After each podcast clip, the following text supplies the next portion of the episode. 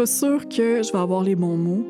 Je suis pas certaine que j'ai tous les outils, mais je te crois. Puis je vais être là pour toi. C'est toi qui décides. Si tu veux qu'on en parle, on va en parler. Si tu as besoin qu'on aille prendre une marche, on va aller marcher. Mais c'est toi qui décides.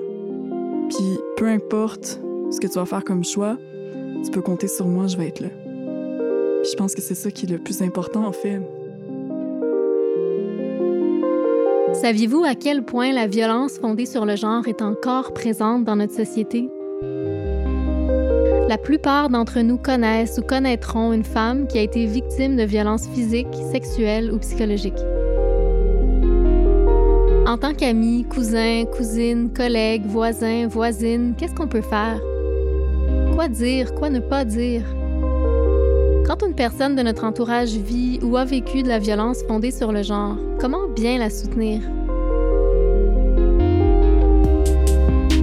Lancé par la Fondation canadienne des femmes, ce balado vous donne les clés pour aider les survivantes de violences fondées sur le genre. Je me présente, Zoé Gagnon-Paquin. Découvrez avec moi les meilleurs moyens d'être de bons alliés. Dans cet épisode, je rencontre Mélanie Lemay, elle est la cofondatrice du mouvement Québec contre les violences sexuelles. Elle me confie de quelle manière, en tant que survivante d'agressions sexuelles, elle aurait aimé être écoutée. Ce balado contient des témoignages de violences fondées sur le genre. Soyez-en avertis.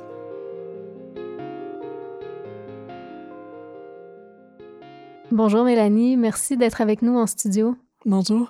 Est-ce que tu veux dire quelques mots pour te présenter? Écoute, euh, je suis euh, une humaine tout à fait imparfaite qui est en apprentissage. Euh, je suis une artiste, je suis une femme, je suis aussi en questionnement à tellement de niveaux sur ma vie. Je me sens comme une grande exploratrice, mais surtout, j'ai cofondé Québec en violence sexuelle et je suis présentement aussi étudiante au doctorat en sociologie à l'UQAM. Mélanie, tu es militante pour un changement de culture en lien avec les agressions sexuelles et tu es aussi ici parce que tu es survivante d'une agression sexuelle. J'aimerais comprendre, à partir de ton histoire, comment bien soutenir, puis comment soutenir de façon sécuritaire une survivante de violence basée sur le genre. Acceptes-tu que l'on revienne ensemble sur cette période de ta vie? Oui, bien sûr. Alors, Mélanie, dans ton cas, euh, la violence peut prendre toutes sortes de formes. Dans ton cas, euh, ça a été une violence de nature sexuelle qui s'est passée quand tu étais à l'école, au cégep. Alors, pour commencer, peux-tu me dire à quoi ressemblait ta vie à ce moment-là? C'est spécial. Je venais toujours de prendre mon envol parce qu'à quelque part, euh, tu sais, je viens d'une petite région, tu sais, je viens de Thetford Mines, puis euh, j'avais évalué la possibilité de rentrer euh, à l'Université d'Ottawa. Mais il y a une partie de moi aussi qui avait envie de profiter de ma jeunesse, puis aussi d'aller dans un endroit où je pourrais apprendre l'anglais, pouvoir éventuellement me former au common law. Fait que tout ça me menait à, mon cégep, qui avait un programme de criminologie super bien réputé. Puis tout de suite, tu sais, je me suis mis amie avec un des capitaines de l'équipe qui euh, avait déjà habité dans la résidence dans laquelle je venais d'emménager. Fait qu'en l'espace de 24 heures, j'ai rencontré tout le campus, tu sais, puis euh, j'étais tout de suite invitée dans les soirées. Tu sais, pour moi, je me sentais comme à ma place. Et peu après, évidemment, j'ai vécu euh, l'agression au retour des fêtes. Ça a été comme tout un chamboulement dans ma vie. Je vais revenir sur l'agression que tu as vécue. C'est important pour moi que tu te sentes à l'aise. Donc, si tu n'as pas envie de répondre euh, aux questions ou si tu souhaites t'interrompre euh, à tout moment, c'est vraiment bienvenu. Au moment des faits, est-ce que tu es à l'aise de me décrire c'était quoi le contexte puis la relation que tu avais avec l'agresseur? C'était tout de suite à la rentrée là, du temps des fêtes. Là. C'était la première soirée où tout le monde revenait en ville, puis le lendemain, c'était comme les cours qui commençaient. Mais il arrive 3 euh, heures, 3 heures et demie du matin, on n'a toujours pas décollé du bord, là, on est vraiment en train de se faire mettre dehors par les bouncers.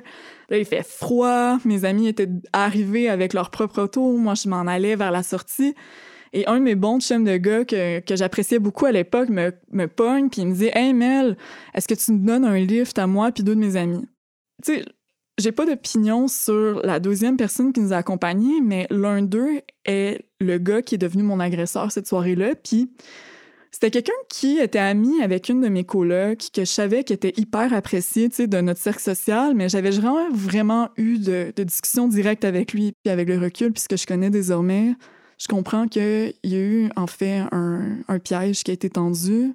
Ils ont profité de ma générosité comme on était vraiment en mode, euh, on continue le party, puis comme on habitait tout en résidence, c'était facile d'aller frapper aux portes puis de tout se rassembler d'un coup, genre dans un appart. Le gars qui est devenu mon agresseur a proposé qu'on fasse l'after chez eux. Puis comme j'avais une amie proche qui était quand même relativement, puis une de mes colocs, amie avec lui, je me sentais en confiance. Fait que finalement, c'est comme ça que je me suis retrouvée dans son appartement à attendre que mes amis arrivent avec de l'alcool et d'autres amis. Puis euh, moi, je me disais, bon, ben, c'est juste une opportunité d'apprendre à découvrir cette personne-là qui est quand même importante pour une de mes amies. Puis c'est là où je réalise qu'en fait, j'ai été euh, séquestrée, piégée, euh, violée. moi, j'ai pensé que j'allais mourir cette soirée-là. Ça a été d'une violence incroyable. J'ai encore la marque de ses ongles sur mon avant-bras. Fait que c'est comme un sentiment de trahison qui était tellement gros à avaler aussi que j'étais pas prête encore, je pense, quand j'étais encore dans ce contexte-là de violence. sais, la raison pour laquelle il a été capable de passer à l'acte, c'est que pendant qu'il m'avait lancé sur le mur puis qu'il m'avait piégé, dans le fond, il avait réussi à saisir mes clés, genre. J'ai comme pris la ganse, je l'ai mis autour de mon cou, puis en me donnant genre un élan pour m'enfuir, il a réussi à me saisir par en arrière puis à donner un coup sec. Puis à ce moment-là, j'ai cru que mon cou allait casser, puis ça a tellement fait mal. Euh, j'ai même fait de la physio dans les années qui ont suivi, puis ça a fini par aboutir au fait qu'il avait réussi à déplacer une de mes vertèbres. Fait que j'avais vraiment une douleur aiguë intense pendant longtemps aux épaules, au cou, tout. Et honnêtement, c'est quelque chose de troublant aussi, tu. Avant l'agression versus aujourd'hui, c'est fascinant les répercussions que ça a eu au niveau de mon dossier médical. Merci pour ta confiance puis ton partage. Le lendemain du viol, est-ce que les gens autour de toi pouvaient voir qu'il y avait quelque chose qui allait pas? Absolument. Parce que soudainement, la fille qui était le, bout en train, qui dit tout le temps des niaiseries, qui est super joviale, écoute, elle est refermée sur elle-même. Elle sourit plus, elle rit plus, elle fait plus de jokes, euh, elle fond à vue d'œil. Moi, l'agression, mon corps l'a encaissé de A à Z. Tu sais, genre, je suis devenue anorexique, je dormais plus. Euh, c'était vraiment particulier. J'ai commencé aussi à faire euh, des pertes de connaissances. C'est comme si mon âme refusait de continuer de vivre dans la scène de crime, parce que c'est ça aussi une agression, c'est un peu un meurtre de l'âme.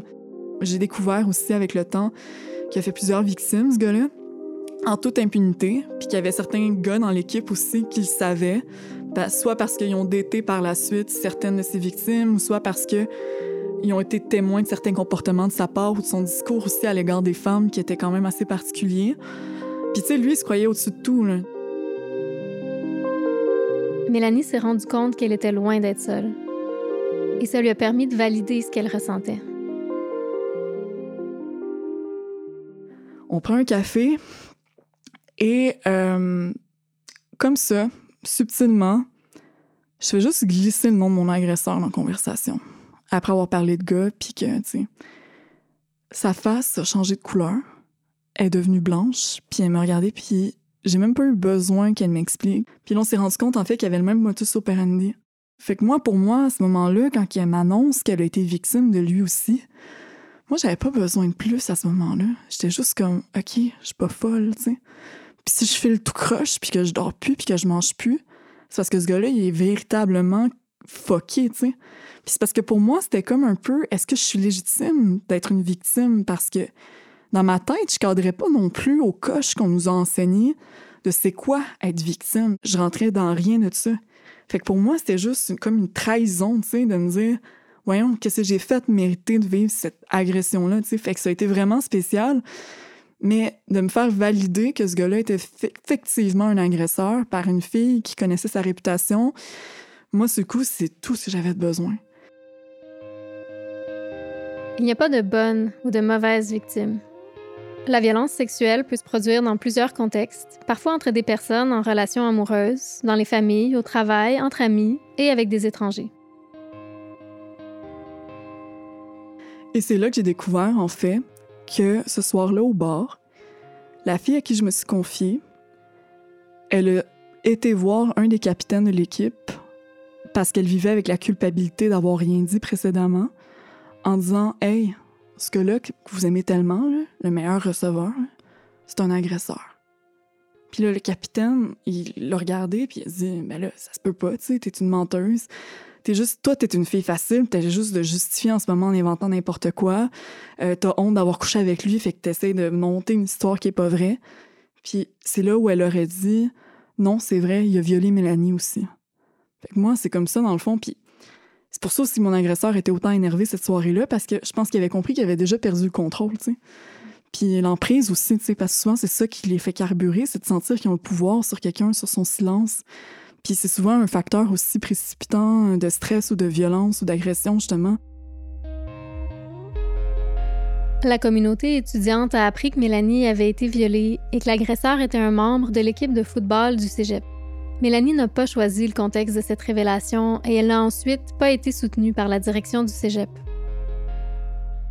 Toutes les personnes en situation d'autorité au cégep ont été au courant coach, prof, euh, direction, responsable, directeur des résidences. Tout le monde le su. Puis ça s'est fait là, en deux secondes parce que ce genre de nouvelles-là, c'est comme une bombe. Là, tout d'un coup, là, j'étais comme dérangeante. On va tellement l'écœurer et l'intimider qu'elle voudra plus jamais remettre les pieds sur le campus. Puis le mot d'ordre était aussi qu'on voulait pas perdre le meilleur receveur parce qu'il fallait gagner le bol d'or. Fait que dans tout ça, j'ai dit rien, maman, je préfère pas mal plus construire mon avenir que regarder dans le passé. Surtout que j'avais déjà tenté une première fois de porter plainte à la police quand ça, quand ça a éclaté dans notre milieu. Là. Mm. Parce que là, soudainement, il y a des victimes qui ont commencé à me parler. J'ai découvert que j'étais pas toute seule. Fait qu'il y a eu une première fois où j'essayais d'appeler la police. Puis j'avais réussi à l'enregistrer pendant que je l'avais confronté sur l'agression, puis justement où il m'avait menacé. Puis c'est là justement où il m'a fait comprendre que sa carrière était de loin beaucoup plus importante que qui je suis en tant qu'humaine, aux yeux de tout le monde dans l'institution. Fait que c'est ça. Fait que ça a été comme toute cette réflexion-là aussi où, quand j'ai tenté d'appeler la police la première fois, puis que le répondant au bout du fil m'a dit Ben là, c'est ton ex, parce que si oui, ça serait vraiment bas d'essayer de te manger comme ça. Moi, à ce moment-là, ça m'a tué, tu sais. Mélanie n'a pas été la seule à ne pas être soutenue par la communauté collégienne. Elle s'en est rendue compte en voulant aider une amie à dénoncer son agression sexuelle. Fait que dans le fond, ce qui s'est passé, c'est que j'accepte d'accompagner mon amie qui voulait protéger son autre amie, tu sais. Puis euh, moi, ce qui m'a scié en deux, là, ça a été l'attitude de la directrice. La première chose qu'il nous dit, c'est écoutez bien, ce gars-là, ce prof-là, c'est mon ami. Puis honnêtement, là, vous êtes des petites filles là, immatures, là, vous avez aucune idée de c'est quoi finalement les configurations possibles dans les couples. Puis moi, je vous le dis tout de suite, je vais rien faire parce que c'est des, des, adultes, ils peuvent faire ce qu'ils veulent comme ils veulent, puis moi, je m'en mêle pas. À ce moment-là, là, je te jure, il y a comme quelque chose qui s'est connecté dans ma tête. Ils ont voulu étouffer l'affaire. Ils ont fait en sorte que ce prof-là ne puisse plus enseigner à des mineurs, mais il a continué de pouvoir garder son poste dans l'université qui partageait un peu le même campus. Puis là, ce qui s'est passé, c'est que euh, de façon complètement troublante, moi, j'ai reçu un courriel de la directrice qui m'a menacée en me disant qu'il allait avoir des répercussions sur mes études. Et comme de fait, le fait d'avoir voulu dénoncer le sexisme systémique, le corps professoral a reçu le, le mémo, puis parce que j'aurais fait perdre leur meilleur joueur et là, un de leurs profs préférés, mais dans le fond, ils n'ont jamais voulu en faire m'accommoder face à l'expérience horrible que j'ai vécue. Mm.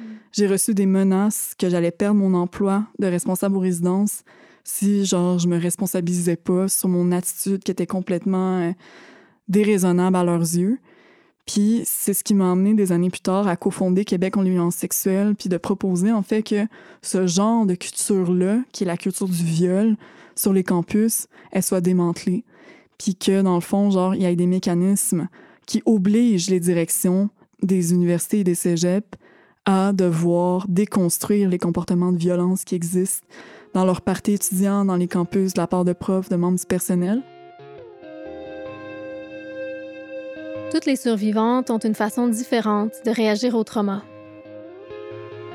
C'est important de leur laisser l'espace et le choix de décider par elles-mêmes comment elles souhaitent le vivre. Et surtout, il faut les croire, valider ce qu'elles ont vécu. Puis six mois plus tard, à la rentrée de cette année-là, en septembre-octobre, il y a quand même des gars de l'équipe tu qui sont venus me voir puis ils m'ont dit euh, Hey, c'est quand même questionnant, hein, parce qu'il n'est pas revenu jouer cette année. Puis euh, un gars qui a son potentiel, puis sa drive, puis sa capacité de dominer sur le terrain de même, qui décide de quitter tout puis d'aller genre étudier dans un cégep, dans un domaine haute, c'est comme pas normal. Puis, puis là, il y a eu du monde qui a commencé à se poser des questions sur Chris, pourquoi il est pas revenu jouer s'il y a rien à se reprocher? Fait que ah, je me sentais un petit peu plus soutenue, fait que j'ai rappelé la police à ce moment-là, tu sais, puis l'opérateur au téléphone me dit euh, Tu sais, c'est vraiment triste ce qui t'est arrivé, mais tu réalises que tu vas détruire sa vie si tu portes plainte? Puis, euh, écoute, il m'est arrivé genre une espèce de, de coïncidence, comme incroyable, qui m'a donné le courage de me dire Ok, genre, je suis une personne qui n'est pas souffrance, je, fais l'expérience de la souffrance. Fait qu'une des premières choses qui m'a aidé, c'est les communautés en ligne. Parce qu'à ce moment-là, même si je savais que mon agresseur avait fait d'autres victimes et tout, le sentiment d'être seul au monde était tellement présent que de voir des témoignages sur Internet, puis des stratégies, puis d'être capable de mettre des mots sur ce que j'ai vécu, ça a été ça, en fait, mon premier soutien. Fait que les communautés en ligne sont hyper importantes j'ai eu euh, aussi un gars qui est devenu un, qui était quand même vraiment important dans l'équipe de football, tu sais, puis il avait été joué aussi au football universitaire. Puis euh, il a eu l'empathie de venir vers moi parce que tout le monde, évidemment, savait ce qui m'était arrivé. Puis il m'a dit quelque chose qui a changé ma vie. Il m'a dit, Mel, genre, c'est grave ce que tu as vécu, puis ça vaut la peine d'aller chercher de l'aide. Puis là, il m'a raconté, en fait, à quel point ça existait des ressources, il m'a parlé de féminisme même, puis écoute, ce gars-là, tu le regardes, tu te dis, voyons donc, tu sais.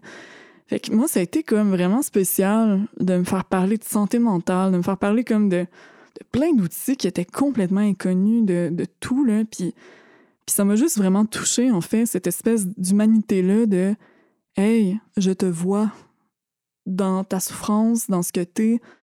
Puis tu sais, c'est pas dans ces mots-là qu'il l'a dit, évidemment, là. Tu sais, il y avait quand même, quoi, 19-20 ans, là. Fait que c'est ça. Ils m'ont entendu. Puis il m'a entendu, moi, là où j'étais à ce moment-là dans ma vie. Puis écoute, c'était un méchant chantier, là, genre dans le sens que, tu sais, c'était rendu que j'avais développé plein de mécanismes toxiques aussi, tu sais, essayer de noyer justement cette espèce de ah, genre, je veux me tuer, puis je suis comme vraiment lourde, puis tout le monde m'haït. Puis d'avoir un regard bienveillant, puis d'avoir quasiment, quasiment un, un modèle de quelqu'un qui me dit Hey, va chercher de l'aide, tu sais. Puis c'était pas quelque chose nécessairement qu'il avait vécu, c'était juste comme purement empathique, puis dans la bienveillance. c'est ça qui m'a donné le courage, pas de spot, là, mais quelques mois plus tard, quand je rentrais à l'université, de faire ouais, sérieux, là, je me regarde dans un miroir, là, puis je suis pas fière de moi. J'ai toute la honte du monde ses épaules, je me sens dégueulasse, je me sens vraiment comme. Puis c'était vraiment horrible, mon discours intérieur. L'amour de moi-même, il était mort. Là, moi, c'était terminé. Fait que, tu sais, ça a été un gros cheminement, puis c'est comme ça que j'ai atterri pour la première fois dans un calax, puis on m'a sensibilisé aux attitudes aidantes, tu sais, puis à cette nécessité-là, dans le fond, de ne pas donner de conseils, de juste accueillir l'autre, euh, de ne pas le pousser à, à, porter plainte ou à faire ci et ça, parce qu'on voit que dans certaines communautés ou dans certains milieux, des fois, la meilleure solution, c'est de ne pas en parler aussi, on parle beaucoup du système de justice. Moi, honnêtement, mon expérience avec le système, elle est loin d'être magnifique. En fait, je pense que je me suis fait violer une deuxième fois là, quand j'ai porté plainte de façon formelle aussi. Puis honnêtement, on est rendu en 2023. Puis je continue à tous les jours, via ma page Québec en sexuelle, de recevoir des témoignages de victimes qui ont traversé le même enfer que moi. Fait je pense que vraiment, c'est de s'outiller, d'aller chercher ces, ces stratégies-là, de se renseigner sur les ressources qui existent autour de soi. Donc, je pense que c'est vraiment de diversifier son, son regard, se renseigner, de consommer de la culture, des podcasts qui nous permettent aussi de gérer notre propre incompréhension et de ne pas avoir à poser des questions destructrices à la victime. Tu sais, c'est pas la victime de t'enseigner quoi que ce soit sur ce qu'elle a vécu, en fait. Il faut vraiment juste écouter, recevoir, être dans l'empathie, le non-jugement, ne pas remettre en question. Moi, je trouve que il y a plusieurs façons de réagir qui ont l'air anormales, mais qui sont adaptées à une situation qui est anormale. Fait je pense que c'est d'être bienveillant, puis aussi d'être ouvert d'esprit, surtout quand en plus on connaît et la victime et l'agresseur dans son univers. Fait que si j'en comprends bien, cette personne-là qui t'a dit pour la première fois, hey, tu sais, Mélanie, comme, tu peut-être que c'est normal que tu sentes que ça va pas bien, peut-être que ça serait bien que tu aies cherché de l'aide. Euh, toi, tu as vécu ça comme quelque chose de bienveillant et non pas de directif. Est-ce que tu dirais que c'est ça qui a aidé plus et encore autant, sinon plus que les paroles elles-mêmes? Mais 100 Parce que là où j'étais fragile, puis que j'avais vraiment rien sur lequel construire, il est venu m'offrir une base. Il a rien réglé, il a rien changé. Parce que à la fin de la journée, il m'a juste donné le Hey Mel, ça existe cette possibilité-là que toi t'imaginais jusqu'à maintenant qui était absolument absente de l'échiquier ou du calcul possible. Tu sais, genre, il m'a renseigné sur le fait que, aïe, c'est vrai que c'est grave ce que j'ai vécu, tu sais, puis que c'est nécessaire que je prenne du temps pour moi. Mais je pense que dans tous les cas, la première personne qui t'a vraiment entendu, puis ça c'est systématique quand tu parles à des victimes d'agression, c'est toujours quelque chose de vraiment fort et spécial. Il faut qu'on se parle, il faut qu'on on, donne des outils à monsieur, madame, tout le monde sur comment recevoir des dévoilements d'agression sexuelle, mais aussi créer un système de ressources qui va permettre à tout le monde sur le terrain de marcher de façon concertée vers la création d'une culture du consentement. Toi, dans ton expérience, c'est quoi la meilleure façon d'approcher quelqu'un? Si moi je pense que je veux initier une conversation là-dessus puis je sais pas comment ça va être reçu? Mais ben, je pense que faut regarder elle est rendue où la personne qui est face à nous. Il y en a là que les conditions dans leur vie à ce moment-là ne permettent pas de fuir parce que, genre, il y a comme un contexte d'emprise qui est trop bien tissé autour d'elle, où ses conditions matérielles ne lui permettent pas de juste laisser ça de côté puis quitter la situation. Il y a des personnes aussi que leur mécanisme, un peu comme moi, ça va être l'évitement. Mais je pense que les gens ont surtout besoin d'oxygène, ils ont besoin d'espace, ils ont besoin de, de se faire connaître l'éventail de possibles, puis de ne pas pousser dans une réaction plus qu'une autre. Tu sais, il y a du monde, là, ils vont dire, hey, il faut de la thérapie à tout prix, ou hey, il faut dénoncer à tout prix. Moi, je suis pas là-dedans, pas en tout, parce que des fois, juste un coucher de soleil, écouter de la musique, être en nature, euh, voir du monde, s'amuser, hey, c'est tellement réparateur, tu sais. Puis des fois, t'as juste besoin d'un break. T'as juste besoin de te ressourcer, de passer une soirée qui est le fun, pour te rappeler aussi que la vie, elle peut goûter autre chose, tu sais. Moi, comme personne de soutien, en offrant un espace qui est non directif, je viens offrir une alternative finalement à cette pression-là. Euh, je retiens ça. Euh, je vais te poser comme question, qu'est-ce que tu aimerais que nos éditeurs, nos auditrices comprennent sur la réalité du trauma qui est causé par la violence basée sur le genre? Euh, qu'est-ce qu'on a besoin de comprendre sur l'aspect qui, qui, est traumatique de ces événements-là pour qu'on puisse mieux soutenir les survivantes? Mais d'abord, il faut comprendre que ça n'a rien à voir avec la sexualité, mais que c'est une prise de pouvoir sur l'autre. Et que l'autre se retrouve euh, dévasté, finalement, puis plongé dans une noirceur qui vient aussi euh, mettre au défi toutes les présomptions qu'une personne peut avoir sur la société. C'est comme un deuil de tellement de choses parce que le monde ne se parle pas, puis que la victimisation secondaire, elle est omniprésente aussi quand on dit à une victime de dénoncer. Fait que je pense que quand tu comprends en fait que la personne, elle comprend même plus où est-ce qu'elle a du pouvoir, puis qu'elle a même la misère à se brosser les dents ou à prendre sa douche ou à juste genre sortir de son lit, ben c'est comment tu réussis dans le quotidien à lui donner l'opportunité de choisir. Que ce soit, mettons, hey, aujourd'hui, tu veux-tu écrire un stylo noir ou un stylo bleu? Ou genre, ta tasse de café, tu veux laquelle? Fait que ça commence par des affaires vraiment toutes petites, jusqu'à ce que finalement, elle soit en mesure de dire est-ce que je porte plainte ou je porte pas plainte? Est-ce que je vais chercher de l'aide ou je vais pas chercher de l'aide? Est-ce que moi, ce qui me ferait du bien en ce moment, c'est d'aller danser ou c'est de rester à la maison? Fait que c'est là où la personne, elle va tranquillement être capable d'aller chercher cette petite énergie-là qui va finir par prendre de plus en plus d'ampleur, puis d'être très vigilant aussi sur les propos qu'on tient. Quand on soutient une survivante, il est important d'exprimer notre compassion, et ce, sans jugement. Il faut se concentrer sur la personne qui souffre, ne pas mettre notre colère, notre choc, notre tristesse ou notre peur de l'avant dans la conversation.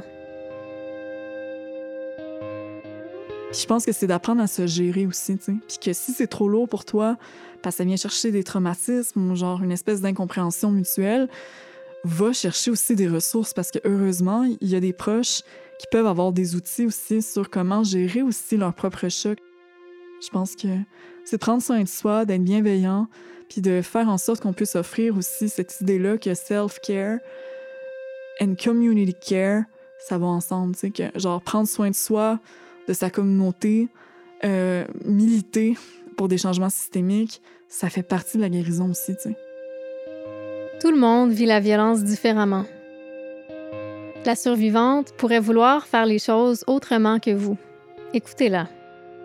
Soyez là pour la soutenir pendant qu'elle explore ce qui lui convient, plutôt que de lui dire ce que vous feriez à sa place ou ce qu'elle devrait faire. Demandez-lui comment vous pouvez l'aider. Je pense que c'est de l'accueillir là où elle est dans l'instant présent. Puis c'est de pas essayer de lui donner un script de ce que devrait faire une bonne victime ou une vraie victime ou euh, une victime qui est crédible. Je pense que c'est juste de la regarder dans son humanité brisée, puis de juste tolérer cette souffrance-là qui vient d'elle, mais aussi de la nôtre, puis de ce qu'on voudrait projeter sur elle comme étant ses besoins présupposés ou ce qu'elle devrait faire. Moi, je pense que ça revient un peu à ce que je disais tout à l'heure, c'est de voir comment, dans son environnement immédiat, on peut célébrer aussi chacun des pas qu'elle va faire. Il y a comme plein de chemins vers la guérison, puis c'est propre à chacun. Ça serait quoi pour toi un exemple d'une phrase qui t'aurait fait du bien d'entendre ou de recevoir au moment où tu étais le plus vulnérable? Je suis pas sûre que je vais avoir les bons mots. Je suis pas certaine que j'ai tous les outils, mais je te crois. Puis je vais être là pour toi. C'est toi qui décides. Si tu veux qu'on en parle, on va en parler. Si tu as besoin qu'on aille prendre une marche, on va aller marcher. Mais c'est toi qui décides. Puis peu importe ce que tu vas faire comme choix, tu peux compter sur moi, je vais être là. Puis je pense que c'est ça qui est le plus important, en fait, parce que ton réseau, il est tellement important. Ton, c'est ce qui détermine souvent si une victime va avoir la capacité de porter plainte dans l'immédiat ou si elle va développer ou pas aussi un syndrome de stress post-traumatique. Parce que c'est ça qui est beau, mettons, c'est que s'il y a un filet qui se met rapidement en place autour de la victime, ben peut-être que ça permettrait d'éviter que ça se cristallise, puis qu'elle aille à, se sentir coupée du monde, tu. Puis je pense que c'est ça la beauté, c'est de se dire que, hey, si on développe en fait des mécanismes ou que, les gens soient formés dès la petite enfance à avoir la bonne attitude, ben ces répercussions-là qui m'ont pris genre 12 ans à déconstruire, ben peut-être que les prochaines Mélanie n'auront pas à, sentir que leur vie leur glisse entre les doigts euh, pour finalement être à nouveau fonctionnel ou que finalement des personnes s'enlèvent la nuit puis qu'on n'aura jamais su le fin mot de l'histoire parce qu'elles voulaient pas faire souffrir leur entourage. En terminant, Mélanie, où en es-tu aujourd'hui dans ton processus, dans ton parcours de guérison? Qu'est-ce qui t'a aidé et soutenu? C'est d'accepter que c'est pas linéaire. Puis moi, j'ai fait le Kilimanjaro il y a quelques années, puis ça s'est complètement transformé. Puis c'est vraiment spécial, hein? puis je sais que c'est full cliché, là.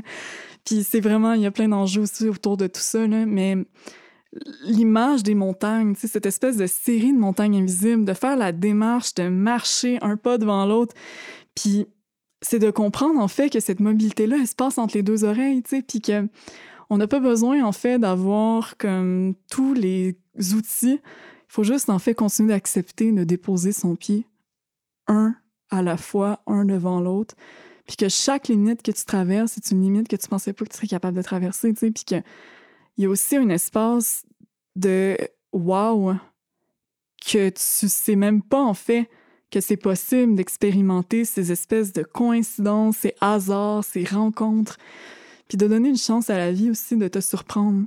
Je sais pas si t'as déjà fait de la plongée, là, mais des fois, l'eau est complètement floue, puis tu vois rien, tu sais, mais rien pantoute. Puis t'as comme une espèce de, de corde entre le bateau puis toi qui t'amène à faire en sorte que tu perds tu te perds pas dans le fond parce que tu t'accroches en fait à cette espèce de corde qui permet de remonter à la surface. Puis c'est un peu ça pour moi que ça a été cette encre-là dans ma situation, mes études. Euh, parce que ça a toujours été genre mon encre. Même si autour de moi c'était le chaos, même si j'avais pas de relation, même si j'étais toute seule, même si ça allait pas bien, même si je voyais pas la fin, tout était flou, mais au moins j'avais une attache. Il y en a, ça va être le travail, il y en a, ça va être une relation, il y en a, ça va être autre chose.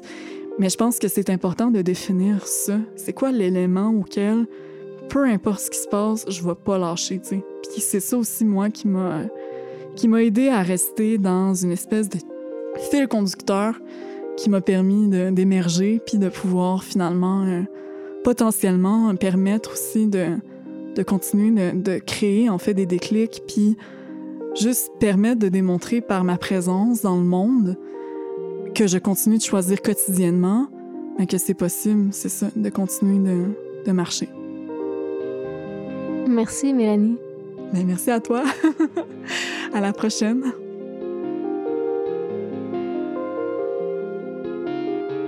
Pour me préparer pour le projet Balado et pour m'outiller sur comment répondre à un appel à l'aide, j'ai utilisé les ressources en ligne de la Fondation canadienne des femmes. Vous aussi, vous pouvez apprendre comment aider, participer au parcours d'apprentissage et suivre le mini-cours en ligne qui est disponible gratuitement pour vous sentir en confiance et prêt à soutenir quelqu'un dans votre vie. Lorsque vous savez comment réagir aux signes d'abus, vous pouvez changer l'histoire. Passez à l'action en vous rendant à l'adresse répondre à l'appel à l'aide.ca. La série Balado Appel à l'aide a été produite et animée pour la Fondation canadienne des femmes par Zoé Gagnon-Paquin. À la réalisation, Maude Pétel-Légaré. À la recherche, Nancy Petiniccio. À la composition musicale et la post-production, Virage sonore.